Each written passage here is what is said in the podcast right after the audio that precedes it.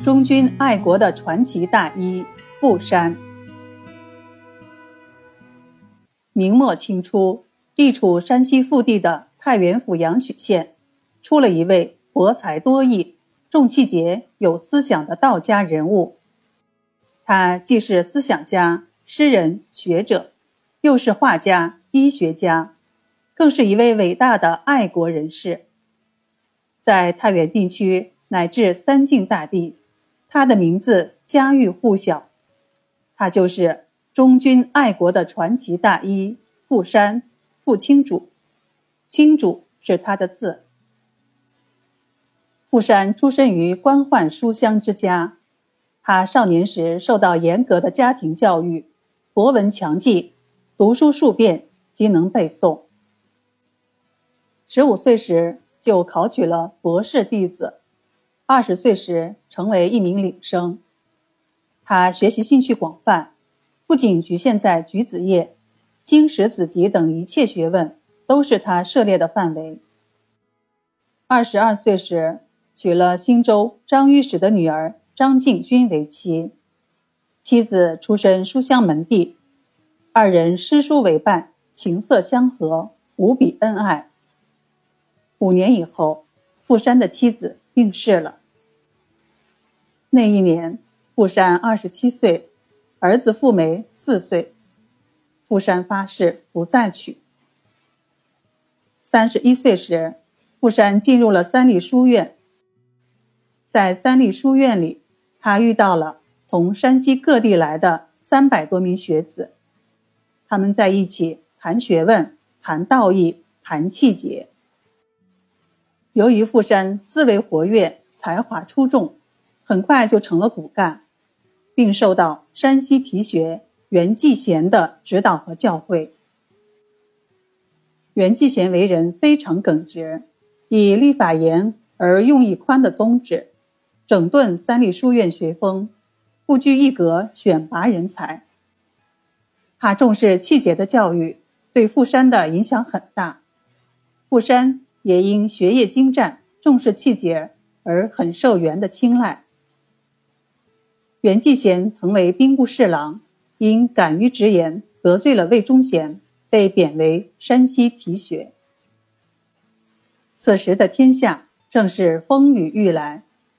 就在傅山进入三立书院的同一年，皇太极称帝，改国号为大清。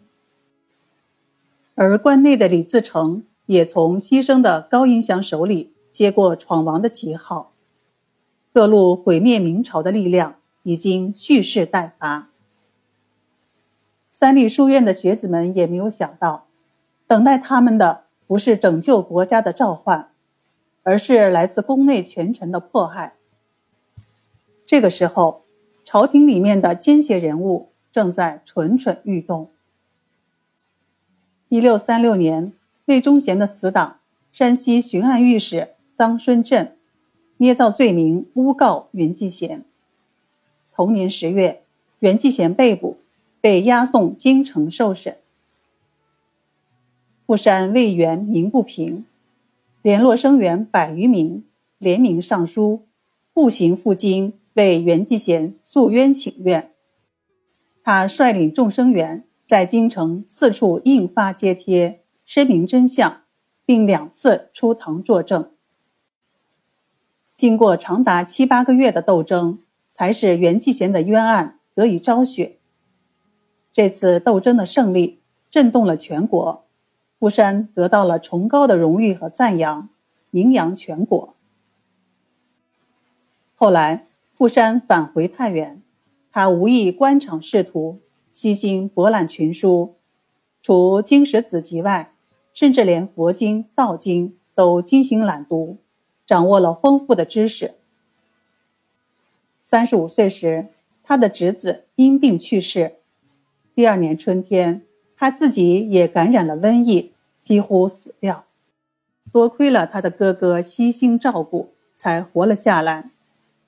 但是这次患病的时间却很长，直到秋天的时候还没有完全康复。可是，傅山自己的病刚刚好。他的哥哥不幸也染上了病，在第二年夏天就去世了。他和母亲二人抱头痛哭。在那些日子里，富山甚至到了不能出门的地步，看到了别人家的兄弟，就想起了自己的哥哥，忍不住失声痛哭。在富山的家庭连遭不幸的同时，大明王朝也即将走到尽头。富山参加了乡试，没有中，从此他放弃了科举的念头。一六四三年。富山受聘于三立书院讲学。不久，明朝灭亡。为表示对清廷的反抗，富山拜寿阳五峰山道士郭敬忠为师，出家为道，道号真山。因身着红色道袍，遂自号朱衣道人，别号石道人。朱衣者，朱姓之一，暗含对亡灵的怀念。持道者如实之间，表示绝不向清朝屈服。可见富山出家并非出自本心，而是借此作为自己忠君爱国、抗清复明的寄托和掩护。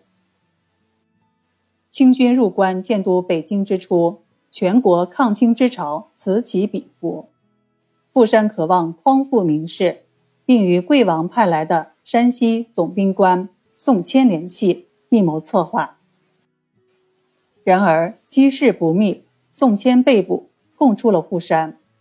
于是富山被捕，关押太原府监狱。羁押期间，傅山否认与宋谦政治上的关系，即便是严刑逼供，也坚持说宋谦求他医病，遭到拒绝，就怀恨在心。一年之后，清廷得不到富山的口供。将他无罪释放。为了生活，富山和儿子富梅在太原南门附近开了个药局。一六七八年，富山已经七十三岁了。这一年，康熙皇帝为了笼络收买人心，实行怀柔政策，让各地推荐选拔有学之士到北京应试，录用授官。结果。富山被推荐赴京应试，富山无奈，只好托病推辞。一六八四年，富山的儿子富梅突然过世。年逾古稀的富山悲痛异常，经受不住打击，不久撒手人寰，时年七十七岁。富山在医学上有着巨大的成就，他著有。傅青主女科、傅青主男科、傅青主幼科等，特别是傅青主女科对后世的影响很大。傅山的一生崇尚民族气节，以行医布道为掩护，秘密从事反清活动。